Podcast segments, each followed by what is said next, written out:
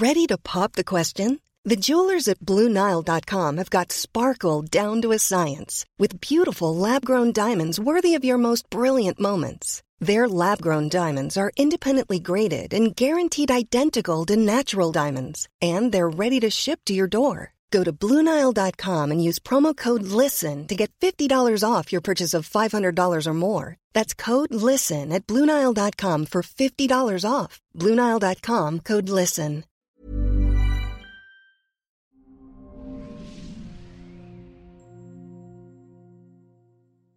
Hola, soy Natalie Marcus, nutróloga funcional, especialista en medicina mente-cuerpo. Bienvenido a las tres R's. Siempre podemos resetear, reparar y regenerar nuestro cuerpo y nuestra vida y sobre todo nuestra microbiota, esta salud intestinal tan importante y con una invitada muy especial desde Argentina, Flavia Robeto, que nos va a explicar qué es la microbiota y todo lo que tenemos que hacer para estar sanos. Bienvenida, querida.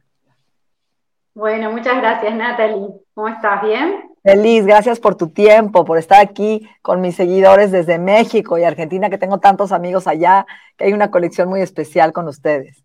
Bueno, me alegro. Bueno, vamos a hablar mucho de microbiota, así que... Entonces tú eres nutrióloga especialista en microbiota, con una especialidad también en medicina ortomolecular, nutrición ortomolecular, y bueno, has tomado muchos cursos para entender cómo funciona nuestra salud digestiva. Me encantaría empezar preguntándote con todo tu expertise, ¿qué es la microbiota y cuál es la diferencia entre microbioma y microbiota? Bueno, la microbiota, que es un término relativamente nuevo, ¿sí?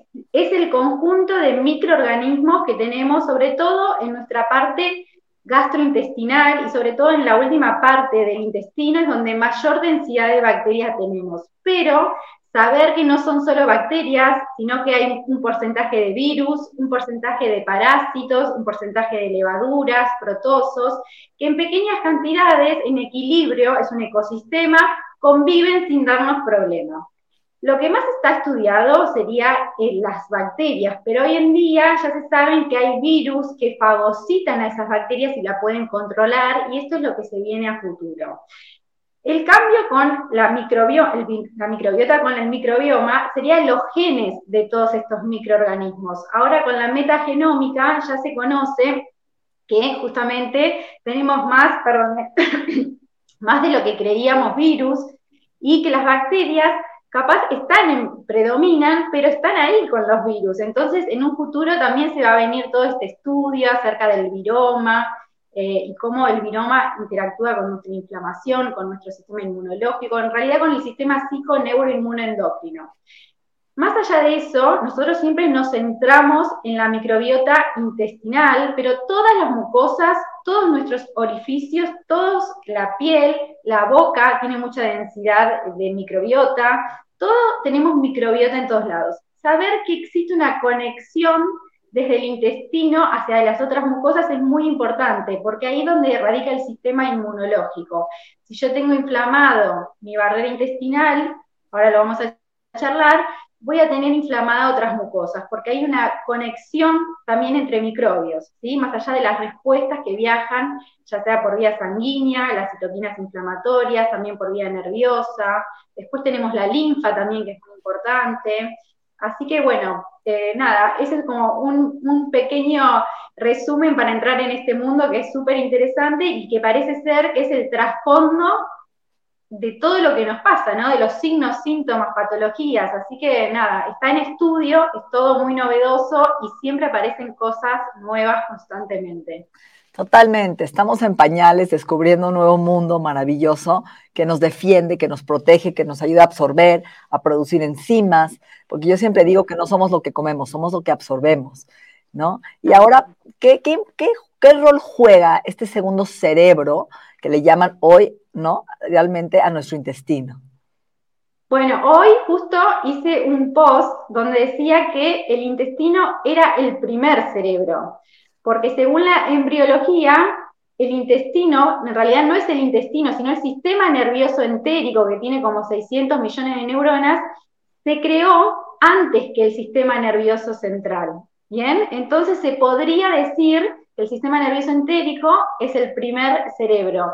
¿Y por qué es tan importante? Bueno, justamente por estas neuronas que secretan neurotransmisores y también por estas citoquinas inflamatorias que pueden traspasar la barrera hematocefálica. Bien, la conexión más estudiada hoy en día es la interacción entre la microbiota intestinal y el cerebro. Bien, hay mucho por descubrir, pero está muy estudiado que la inflamación intestinal genera aumento de citoquinas inflamatorias, que lo que me genera es una reducción en la serotonina y en la dopamina a nivel del sistema nervioso central.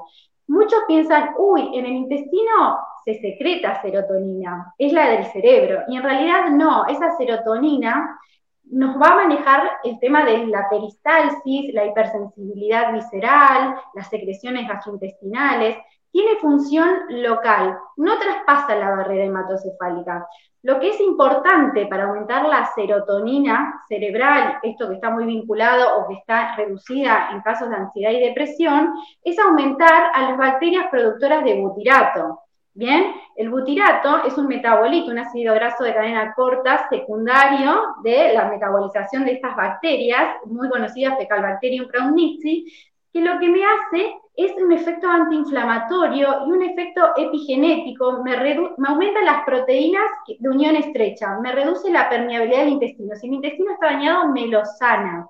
Bien, entonces, al estar esa barrera sana, yo no tengo tanto flujo o fuga de antígenos desde el exterior, que sería la luz intestinal, todo lo que comemos, toxinas, aditivos, conservantes, químicos, plásticos, metales, todo eso hay como, se queda ahí, se va por materia fecal, no ingresa, no contacta con nuestro sistema inmunológico, entonces no tengo un terreno inflamado, no tengo inflamación celular, no tengo neuroinflamación, y entonces ahí va a haber una buena producción de lo que es la serotonina. También le puedo aumentar dando sustratos, triptófano, magnesio, vitamina B6, antioxidantes, el butirato que está en la manteca clarificada o en el ghee, que ya lo produce el rumen de la vaca, o suplementos de butirato que en algunos países se consigue. Depende cada patología y depende del objetivo terapéutico que tenga cada uno, ¿no? Obviamente, pero como decís vos, si yo tengo mucha inflamación, eh, todo esto, aunque yo lo dé, no lo absorbo, ¿sí? Y también la microbiota genera vitaminas del complejo B. Entonces, necesito esa microbiota que está ahí eh, modulando, bien, tener esas bacterias, están muy buenos los estudios para ver si las tengo o no las tengo, en qué abundancia, pero uno con la clínica, si no hay síntomas, ya se puede ir dando cuenta qué es lo que está faltando y hay que dar los sustratos específicos para aumentar esas bacterias que nosotros creemos que están en menor abundancia.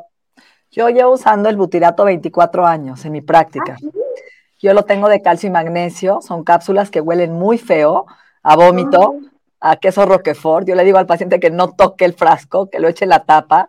Yo un día me hice un enema de café, te platico, pero me hice un enema de butirato.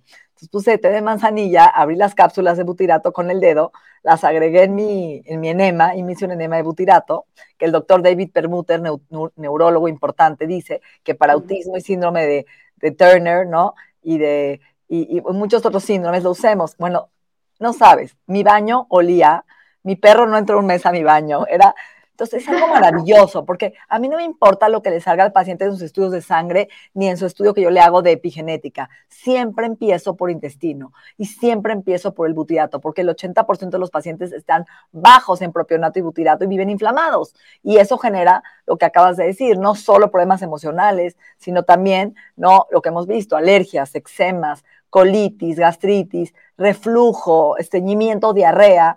Y cuando doy el butirato y empiezo a remover, a reparar con las cinco R's que siempre hablo de medicina funcional, me doy cuenta que la gente me dice, ¿qué me diste para el pelo? Nada. ¿Y por qué está tan bien? Porque empezaste a absorber los nutrientes que acabas de mencionar. ¿Qué me diste para la piel? Nada, no he empezado. Ni un antioxidante, simplemente el cambio de dieta, ¿no? El nutrir estas bacterias tan importantes, empiezas a ver los frutos en otras áreas de tu cuerpo, ¿no? Muy interesante. Pero qué bueno que tengan el butirato. Acá no contamos todavía con ese producto.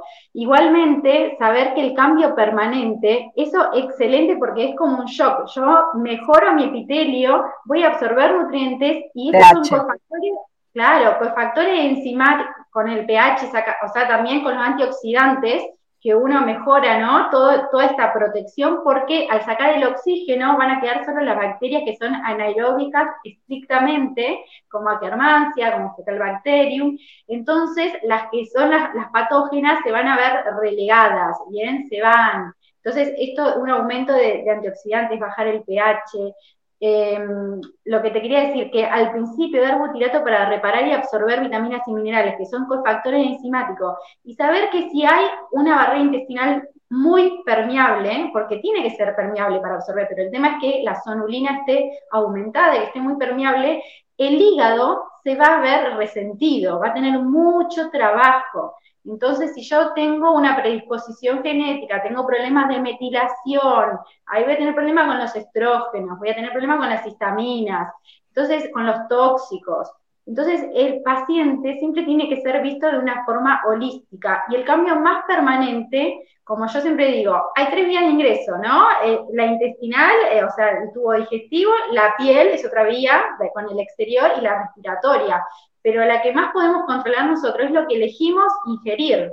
¿Está bien? Entonces, si yo aumento el almidón resistente, que es uno de los prebióticos que más alimenta las bacterias de butirato, yo voy a tener más abundancia de esas bacterias y ese va a ser un cambio más permanente. Mientras tanto, puedo usar el butirato exógeno al principio para reparar, pero siempre considerar que el cambio dietario es el cambio más Claro, es el que más va a durar. Que la gente quiere la magia, quiere tomar el probiótico y se comiendo basura, ¿no? y al contrario, yo veo que la gente les va mal cuando empiezan con un probiótico sin haber hecho cambios, porque tienen más sobrecrecimiento bacteriano, más gases, más inflamación, si no remueven una candidiasis crónica o un sobrecrecimiento bacteriano. Ahora, tú hablaste algo muy importante, porque me encanta cómo hablas y explicas esta, pero la gente necesita como en, términos más, ¿no? Más eh, humanos, más humanos.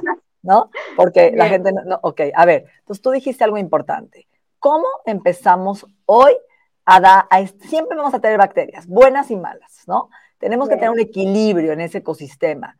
¿Cómo empezamos a equilibrar a nivel que tú dijiste de alimentar estos ácidos grasos de cadena corta? El plátano verde, ¿no? El plátano que no esté maduro, el ghee famoso, la mantequilla clarificada, y qué otros alimentos serían la base de nuestra salud, de nuestro plato diario para empezar a alimentar las bacterias si no tengo estudios, si no tengo butirato, ¿qué hacer? Bien, como los pacientes que me llegan a mí, como decís vos, primero hay que remover, ¿sí? Yo remuevo las sensibilidades alimentarias porque está muy estudiado hoy en día el trigo que está modificado genéticamente, ¿no? Me genera aumento de la sonulina o más expresión de esta proteína que me abre las uniones estrechas. Entonces, si yo no saco estas noxas, estos daños de las sensibilidades de estas proteínas que me pueden generar esta reacción, eh, no voy a, lograr eh, la, la, reparación del epitelio. Además, cuando hay inflamación, yo no es que tengo sensibilidades, puedo tener, o sea, sí o sí tengo la sensibilidad pero va a aparecer las intolerancias que son muy individuales, ya son déficits enzimáticos o déficit en los transportadores para absorber los nutrientes, como la lactosa, la fructosa, los fructanos, ¿bien? Tengo mal digestión porque justamente mi epitelio, mi célula intestinal está toda rota, está dañada, estresada oxidativamente, está viejita y no puede expresar correctamente su enzima bien digestiva. También la enzima DAO, la que me depura la estamina exógena, muy importante. Entonces, primer, es como las, las 5R o las 6R, nosotros ya tenemos que, que, la, que ah, ya está el tema de la meditación, la yoga, el grounding, ¿sí? Claro. Bueno, pero primero es remover todo lo que consideramos que le puede generar un daño a ese epitelio. Después vamos a tratar de elegir los alimentos prebióticos, pero ¿qué pasa? A veces cuando hay muchas intolerancias, ¿qué te dicen? Te saco los FODMAPs y los FODMAPs son prebióticos, ¿sí? Entonces la gente empieza una dieta FODMAP y la prolonga en el tiempo y cada vez tiene menos bacterias, menos bacterias de las buenas y cuando quiere incorporar, claro, esas bacterias que digieren los alimentos no están, se fueron porque no les di de comer. ¿Está bien? Entonces no toleran, siguen continuamente y se genera un exceso de microbiota proteolítica. Y estas bacterias proteolíticas, ¿qué hacen? Se comen el moco, el moco que me protege el epitelio, se va ese moco. Entonces estoy en un círculo vicioso de inflamación, inflamación, inflamación. Lo que yo hago para mejorar la microbiota cuando hay muchas intolerancias, que es la mayoría de los pacientes que llegan, es aumentar y dar mucho polifenol, muchos polifenoles y concentrados y antioxidantes. Pero los polifenoles, en particular acá en la Patagonia Argentina, hay uno que se llama maqui, que tiene muy eh, alto el nivel ORAC, el nivel antioxidante, y después tenemos polvos de arándanos, polvo de harina de uva, eh, polvo de azaí que viene de Brasil, ¿bien? Todo esto genera que aumente la quermancia. La quermancia es una bacteria que en las dietas occidentales se ve que está muy baja y es la que justamente se come el moco, pero no es mala que se come el moco, porque ella come el moco, pero a la vez estimula a unas células que se llaman calciformes para que generen más moco. Entonces la renueva constantemente ese moco y es de gran espesor. Ahí en el moco está la microbiota. Ahora, ¿qué pasa? La quermancia, ¿por qué es tan beneficiosa y tan estudiada? Porque cuando come el moco genera metabolitos que sirven de alimentación cruzada para las demás bacterias, lactobacillus, bifidobacterias y todas las que nosotros queremos que estén abundantes. Bien, es el alimento para otras bacterias beneficiosas. Entonces, mucho polifenol, aumento de quermancia. Otro Polifenoles, té verde, alcaparra, ciruela morada, uva morada, todo lo que es morado, ¿no? Azaí, metabel, ok, para que la gente sepa qué son los polifenoles. Cacao. hierba, el aceite de oliva. El aceite de oliva es un polifenol.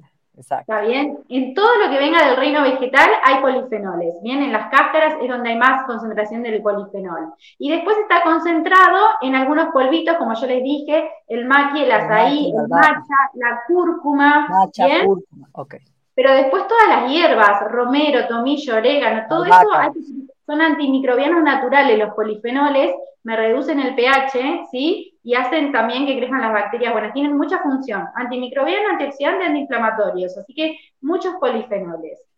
Otro prebiótico también que no da tantos síntomas gastrointestinales es el almidón resistente, el plátano macho, ¿sí? la harina de plátano si se consigue. Después lo tenemos de forma más artesanal o si uno quiere tomarse el tiempo de hacerlo con los tubérculos que los cocino, gelatinizo el almidón, los pongo en la ladera entre 10, 24 horas, no más de eso, y luego los puedo calentar hasta 180 grados y no se va, o sea, la retrogradación que aparece con el enfriado no se va con la cocción a 180 grados. Entonces, yo a la noche voy a comer pescado con un tubérculo, un, un Claro, bien. Lo cocino al mediodía, lo dejo en la heladera y a la noche lo caliento. ¿Está bien? Ya es suficiente. Ahí tengo almidón que justamente resiste a la digestión y sirve para que crezcan las bacterias que generan butirato. Bien, las pectinas, los mucílagos también son alimento para las bacterias generadoras de butirato. Y después muy importante... Que la linaza, la chía son estos mucílagos tan importantes, ¿no? Sí, sí, sí, sí. Y lo que te iba a decir de las grasas, que se dan estudios, se vieron estudios donde suplementando omega 3 aumentaban las bacterias productoras de butirato y las bifidobacterias. Entonces, siempre estamos abajo con el omega 3, no hay manera, ¿sí? Yo lo yo No, yo no, yo siempre salgo alta porque mi dieta es totalmente pesquetariana y tengo 25 años. Con el perfil de inflamación celular con una botella de sangre se puede medir en el glóbulo rojo qué porcentaje en la membrana tiene de omega 3 y siempre están en un promedio de 15, 18, 20 respecto al omega 6 que es inflamatorio, o sea, el omega 6 está más alto eh, y tenemos que estar en relación de 1 a 3, a 5, ¿está bien? Entonces, eh, suplemento de omega 3 es para todos. Lo mismo es la vitamina D. La vitamina D ya está estudiada que reduce la permeabilidad intestinal y también en los pacientes que tienen baja vitamina D y se les suplementó, se vio que aumenta la quermancia. ¿Por qué? Esto es muy importante. Las bacterias no comen, no metabolizan solo fibras o hidratos, también metabolizan proteínas y metabolizan grasas. Entonces no hay que olvidarse de la selección de esas proteínas y de esas grasas. Me encanta que digas eso, Tawes, porque yo hice una dieta keto hace un, el año pasado y me hice una prueba pre y post microbiota y fue muy interesante lo que dijiste. Cuando yo dejo y restringo ciertos grupos de alimentos, las bacterias se van, dejan de sobrevivir por demanda, ¿no? No me das, dejo de producir. Y ahí fue cuando mi cuerpo cambió. Tuvo un impacto en la microbiota donde tuve muchísimas bacterias de grasa y las bacterias de los carbohidratos desaparecen. Y el día que comes carbohidratos te sientes mal. Entonces es importante lo que dijiste. Una dieta de Foodmaps es temporal, tres semanas, un mes, dos meses máximo. Y empezar a hacer una reintroducción de alimentos, variedad para alimentar tus bacterias. Es súper importante, diversidad. Ahora, hay una duda que todo mundo tiene, Flavia, que me encanta. ¿Debo de tomar probióticos o no? ¿Debo de tomar muchos billones o no? ¿Es más importante los millones o la diversidad? ¿Cuánto tiempo? ¿Los dejo fijos o los dejo y colonizo? Son preguntas del diario que nadie sabe, ¿sabes? Bueno, es que no hay respuesta a eso, para mí es muy empírico. Acá en Argentina hay pocos probióticos, no, hay demasiados. Tenemos eh, Saccharomyces, Lactobacillus ramosus, eh, Reuteri, Plantarum, algunas cepas. O sea, que sean probióticos con cepa, especificidad y estudios detrás, hay pocos. ¿Sí? Igualmente, como decís vos, yo primero tengo que retirar y tengo que dar los sustratos para que crezcan mis bacterias beneficiosas. Y mis bacterias beneficiosas van a tener una acción competitiva por los lugares de adhesión en la mucosa con las patógenas. Lo que pasa es que hay algunas especies, como algunas Escherichia coli o Clostridium, puede haber también algunas patógenas, no todas, ¿eh? algunas son beneficiosas, pero algunas son patógenas, o las cándidas, o lo que vos, eh, puede haber parásitos sobrecrecidos que están muy arraigados, ¿no? Entonces, si yo al principio pongo un probiótico multicepa, que no tiene cepa especificidad, que tiene diferentes especies, en un intestino inflamado, dañado, con alteración microbiana, voy a hacer un desastre. Entonces, primero yo tengo que estudiar y ver qué desequilibrio tiene, tratar de reforzar mi inmunidad a través de mi microbiota buena, aumentar como una balanza, ¿bien? Y cuando el paciente, ¿cómo lo, me fijo? Si está mejor, si no está mejor, con los signos y síntomas, eso es lo más importante. Y cuando creo que este paciente está sano a nivel eh, gastrointestinal, puedo darle un probiótico específico. A mí me gusta de todos los que hay el Lactobacillus ramosus GG, porque es el que más estudios tiene como efecto antiinflamatorio, ¿bien? Pero tampoco lo doy de forma crónica. Ya sabemos que el probiótico no coloniza, se va a ir por la materia fecal, ¿bien? Se va a 7, 10, 14 días, depende del probiótico, se va a ir despidiendo, va a hacer acción mientras yo lo consumo. Entonces, si yo creo que el paciente está en un momento para tolerar un probiótico, después que ya hemos empezado el tratamiento, le voy a dar monocepa, ¿sí? Y de una bacteria que esté estudiada para el efecto antiinflamatorio, porque generalmente todas las bacterias tienen su acción por los ácidos grasos de cadena corta que generan y el efecto justamente antiinflamatorio que pueden generar esos ácidos grasos. Entonces, y tampoco se lo doy eh, por mucho, no sé si, acá hay mucha controversia, ¿eh? pero yo te digo lo que hago yo. Eh, no se lo doy por mucho tiempo. Después puedo capaz rotar a otro, a lactobacillus plantarum, a pero siempre trato de dar, claro, y ver lo que me dice el paciente. Claro, ¿sí? Si se sintió mejor, si se sintió peor, si durmió mejor. O sea, el paciente es como que hay muchas cosas que son teóricas, pero lo que más sirve es lo que el paciente, claro, intuye, siente. Eh, pero para mí lo más importante son los prebióticos, la alimentación, evitar los tóxicos en la alimentación, tener, como dijiste vos, la microbiota más diversa. Si yo dejo de comer y hago una dieta restrictiva, ¿qué va a hacer? Cada vez mi dieta va a ser más restrictiva, cada vez menos tolerancia voy a tener a los alimentos. Entonces, se puede hacer solo un corto plazo, pero después hay que empezar a probar. Sí, tal vez algunos alimentos que son muy eh, o que generan mucho daño, como el trigo, ¿sí? Si hay una predisposición, se puede medir la antigliadina IgG, a ver si hay una sensibilidad IgG a ese trigo. La trataría de evitar lo máximo que se pueda, ¿sí? Porque yo ya sé que está modificado genéticamente. Acá en Argentina tiene glifosato, eh, tiene bromuro de potasio, tiene blanqueadores. Entonces yo sé que hay alimentos que pueden generar más daño que otros y esos capaz los hago, no me aporta ningún beneficio. Tengo otras fibras que pueden reemplazar a, a esa fibra que me aporta el trigo ya utilizas ahí, por ejemplo, de prebióticos la inulina, de agave, la inulina de achicoria, la raíz de achicoria. Yo les doy una cucharada diario, o les doy gomitas de inulina como un prebiótico, o les doy espárrago, ajo, cebolla, poro.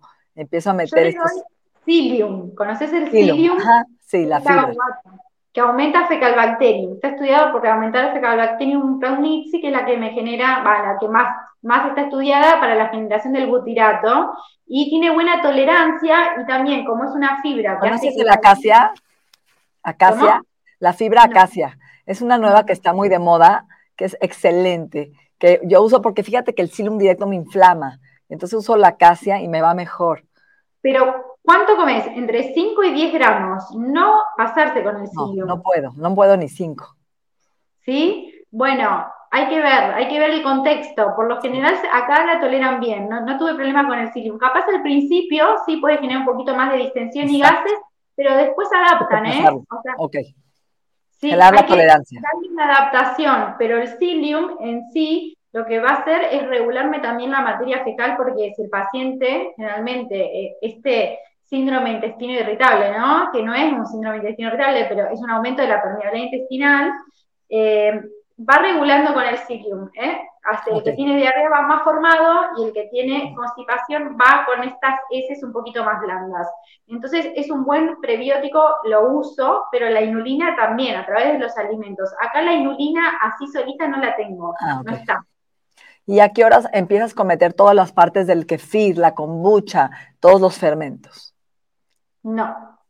Con el kefir y la kombucha, mira, estaba leyendo últimamente muchos estudios que eh, si hay un aumento demasiado de la permeabilidad intestinal puede ser hepatotóxico, ¿sí?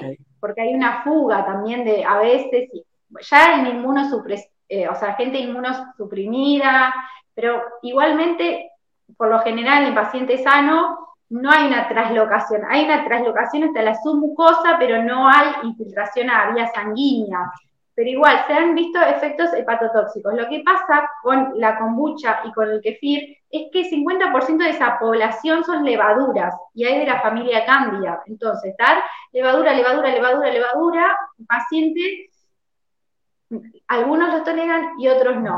Para mí, como es algo que microbiológicamente no sé qué hay, o sea, sabemos más o menos qué hay, pero cada vez que se va cambiando el kefir de mano en mano o se va volviendo a preparar, esto va modificándose. Si yo agarro una cuchara, la chupo, mezclo el kefir, las bacterias de la boca van a crecer ahí, las levaduras de la boca van a crecer ahí.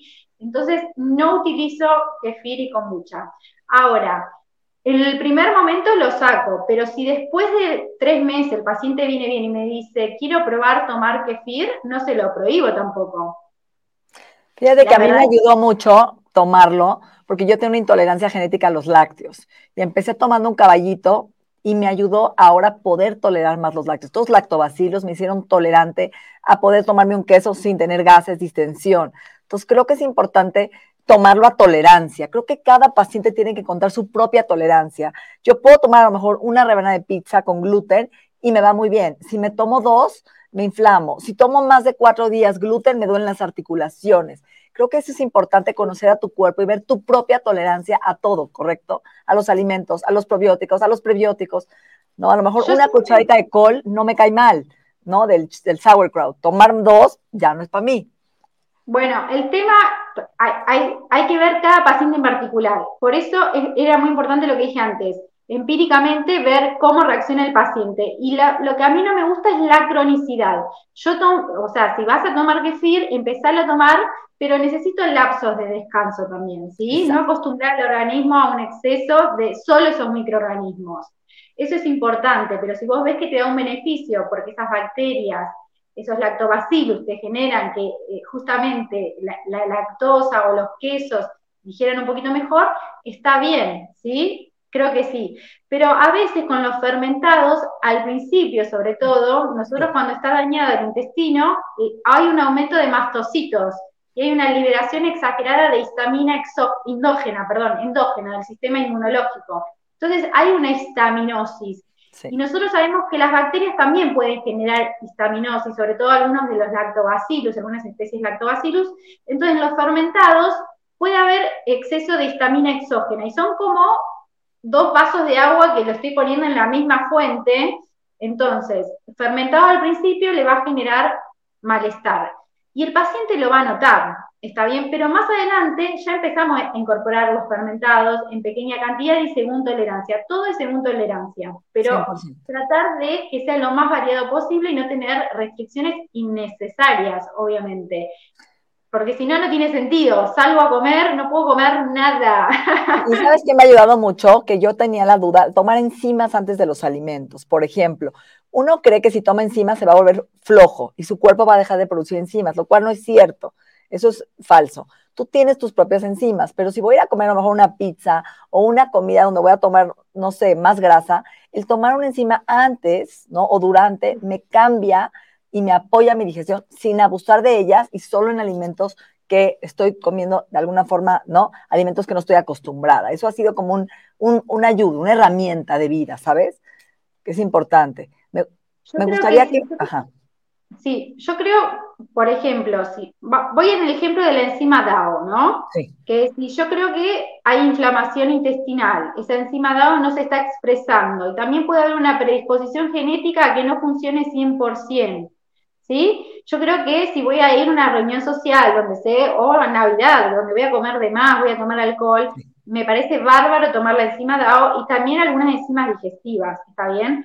Siempre tratando de que el paciente, viendo los signos y síntomas que presente, ¿está bien? Y viendo que esa enzima está haciendo efecto. O sea, dar por quedar tampoco me gusta pero siempre mi objetivo final es reducir las señales inflamatorias, porque yo creo que esa señal que yo reduzco en el intestino me va a reducir la inflamación del páncreas, ¿sí? O sea, me va a mejorar la secreción de enzimas del ribete en cepillo intestinal y me va a mejorar la secreción de las enzimas pancreáticas y la secreción de la bilis, porque a veces también todo el colédoco y todas las vías hepáticas están ahí como la no sale, no sale, no sale y tengo mal digestión. Entonces, eh, es todo integral el paciente. Yo creo que si reduzco la inflamación, los órganos van a empezar a funcionar mejor y cada vez van a necesitar menos enzimas digestivas.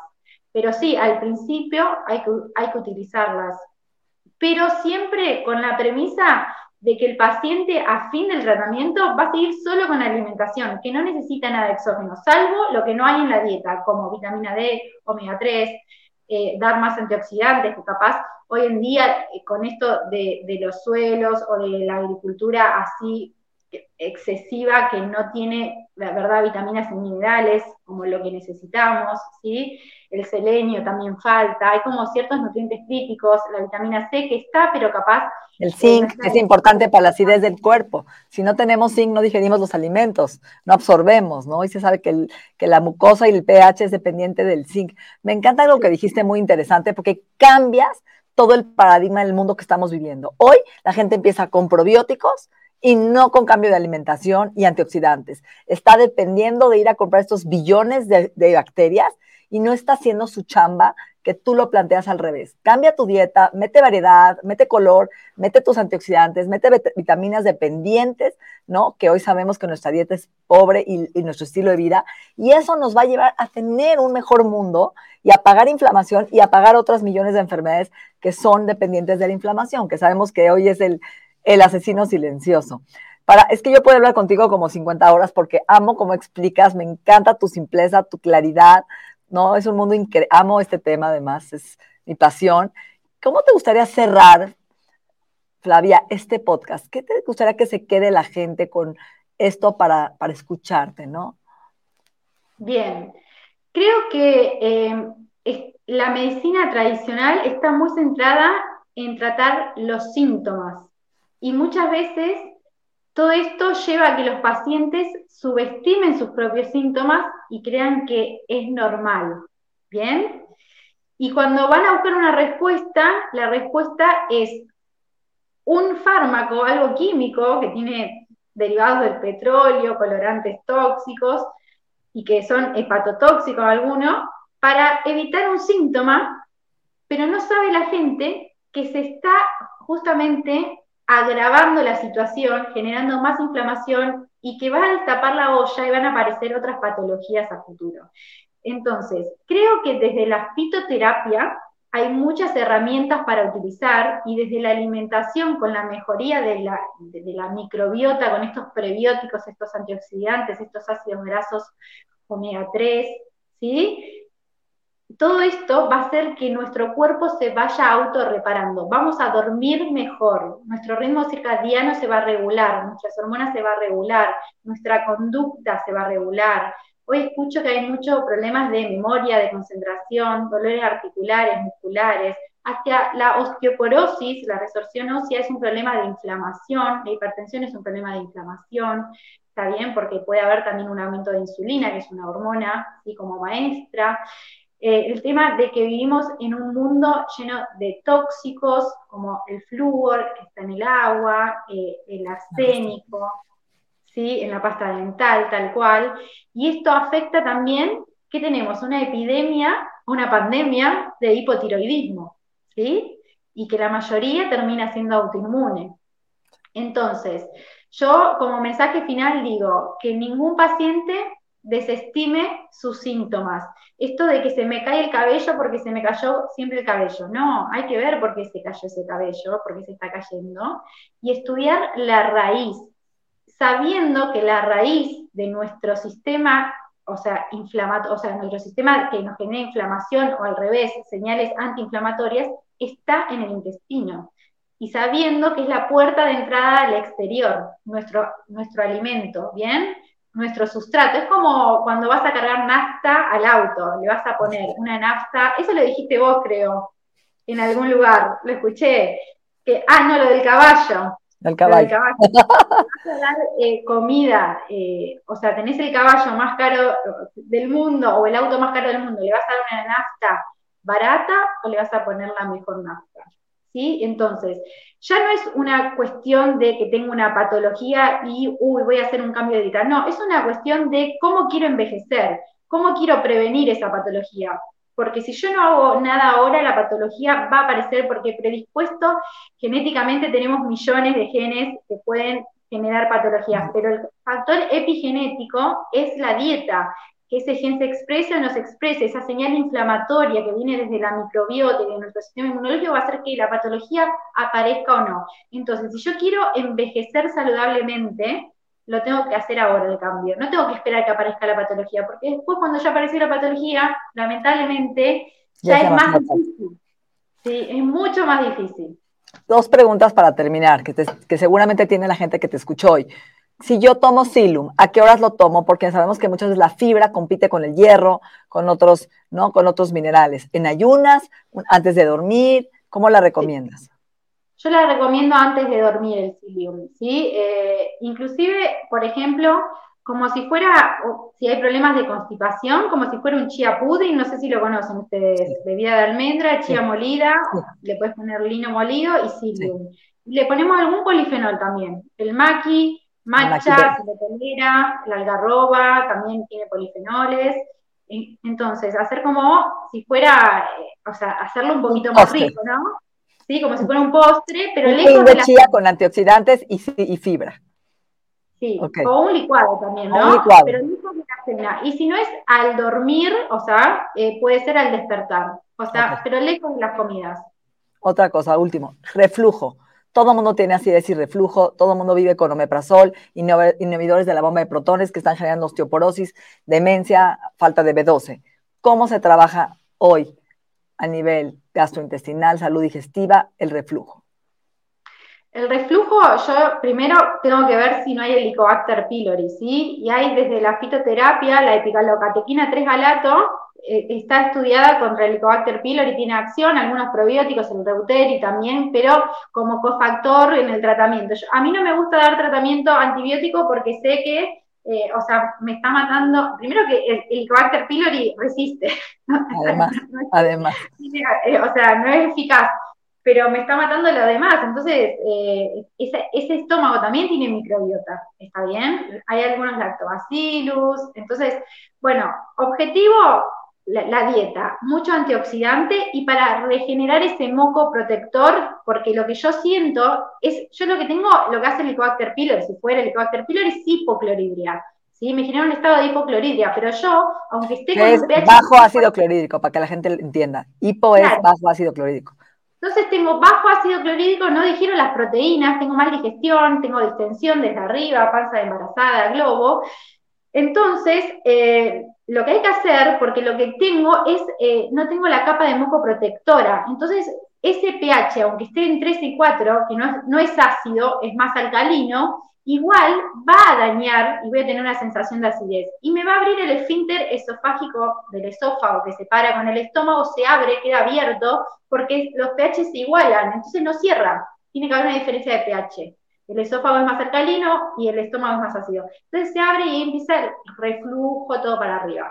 Entonces yo lo que hago, mucho antioxidante, algo de la fitoterapia para eh, erradicar el Helicobacter pylori si es que hubiese, ¿bien? Y aloe vera, el jugo de aloe vera también para eh, justamente generar esa protección y ese aumento de este moco, ¿está bien? Junto con los polifenoles para aumentar el moco que me protege.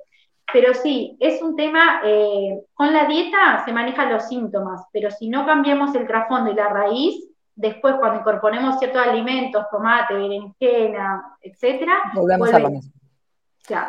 Excelente. Yo uso mucho una cosa que se llama Singlori, que es Pepsique, que lo que hace el Singlori es inhibir la agregación bacteriana a la mucosa, al epitelio. Ay, tienen muchas más cosas. Ya sé, tengo miles. Te voy a mandar. Oye, un gusto platicar contigo, eres genial. Gracias, gracias, gracias por este esta maravillosa información tan importante para todos los que te están escuchando. Flavia, Roberto, subimos tus redes. Te agradezco tu tiempo y tu sabiduría. Bueno, muchas gracias. Un abrazo grande. Muy simpática y bueno, estamos en contacto y me, espero que me pases todo lo que usas.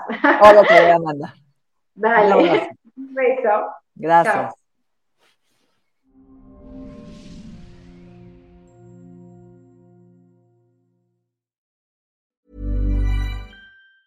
Planning for your next trip? Elevate your travel style with Quince. Quince has all the jet setting essentials you'll want for your next getaway, like European linen premium luggage options, buttery soft Italian leather bags, and so much more. And is all priced at 50 to 80% less than similar brands. Plus, Quince only works with factories that use safe and ethical manufacturing practices. Pack your bags with high-quality essentials you'll be wearing for vacations to come with Quince. Go to quince.com/pack for free shipping and 365-day returns.